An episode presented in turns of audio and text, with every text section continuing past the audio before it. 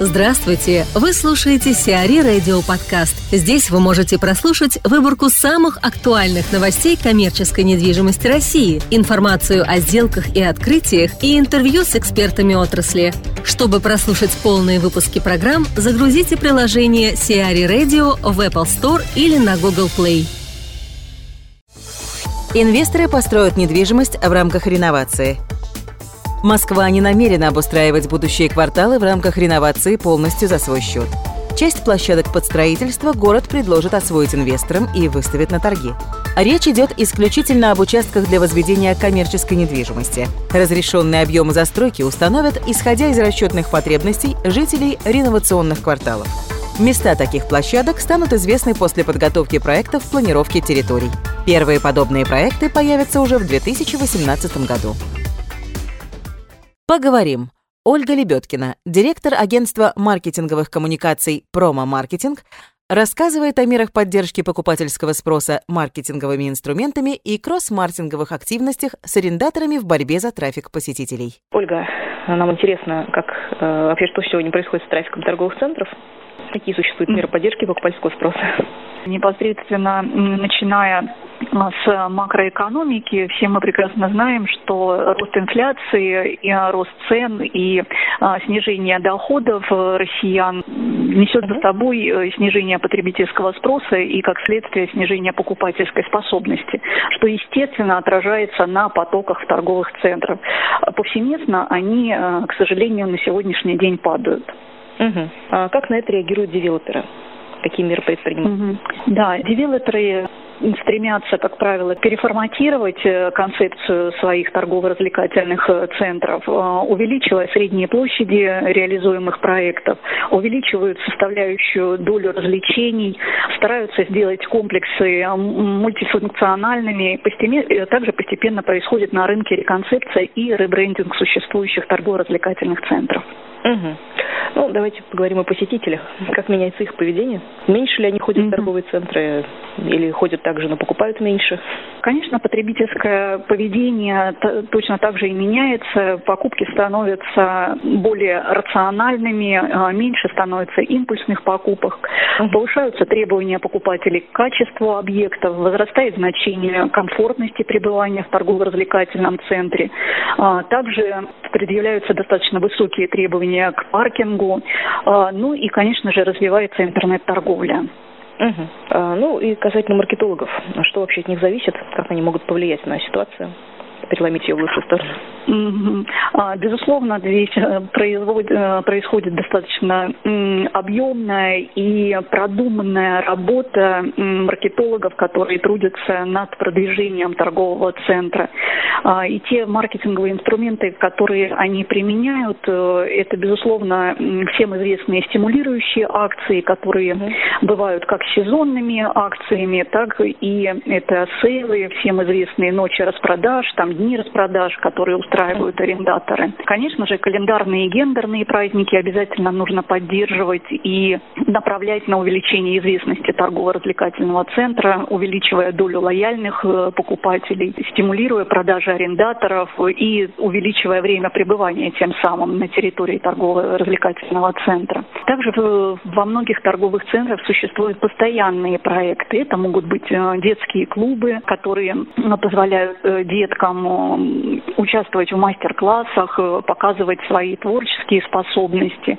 Это, как правило, сцены, которые используются как творческие площадки для людей. Обязательная, конечно же, программа лояльности, которая позволяет вести работу с арендаторами по предоставлению интересных предложений для популяризации тех акций спецпредложений, которые могут арендаторы показать своему покупателю. Также мероприятия э, с административными структурами города в синергии, так называемые кросс-маркетинговые активности. Мероприятия статуса межрегиональные, федеральные. Это возможные программы с, ну, допустим, такими программами на телевидении, там, танцы на ТНТ и так далее.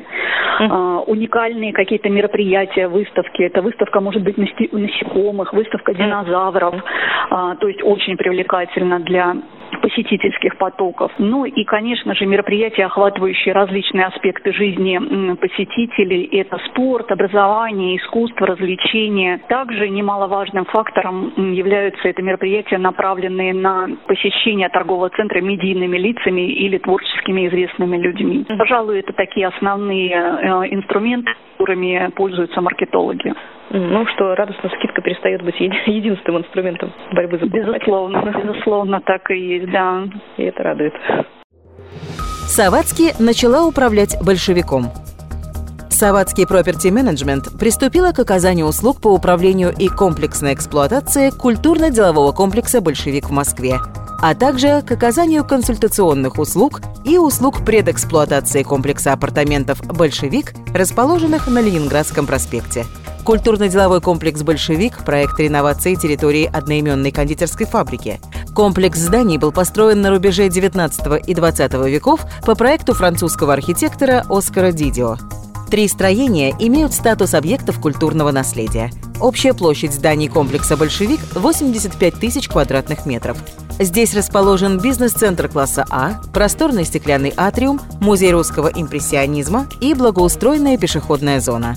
Инфраструктура комплекса включает наземный и подземный паркинг, рестораны, кафе и другой сопутствующий сервисный ритейл. В трех корпусах большевика будут расположены жилые апартаменты.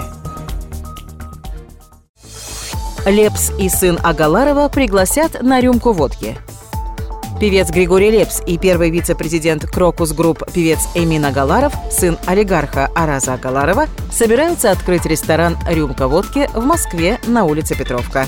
Открытие запланировано на 10 октября 2017 года. В дальнейшем Лепс и Агаларов планируют создать сеть собственных ресторанов. Снежная королева приходит в Нижневартовск.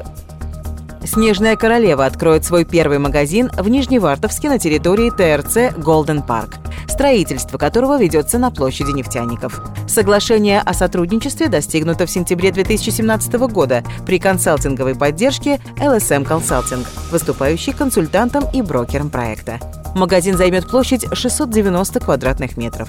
Эдуард Тишко, директор компании LSM Consulting, прокомментировал – в концепции ТРЦ Golden Park мы готовимся сделать акцент на усиленное присутствие самых модных и востребованных международных и российских брендов, особенно тех, которые выходят на рынок Нижневартовска впервые. Поэтому эксклюзивное присутствие магазина сети «Снежная королева» в проекте – это важный шаг к построению заявленных нами планов. Сиари Радио. Эксклюзивные рубрики «За и против», «Ноу-хау», «Ремейк», «Новые форматы». Слушайте в полных выпусках программ в приложении Сиари Radio. Приложение доступно в Apple Store и на Google Play. Более подробная информация на сайте siari.ru slash radio.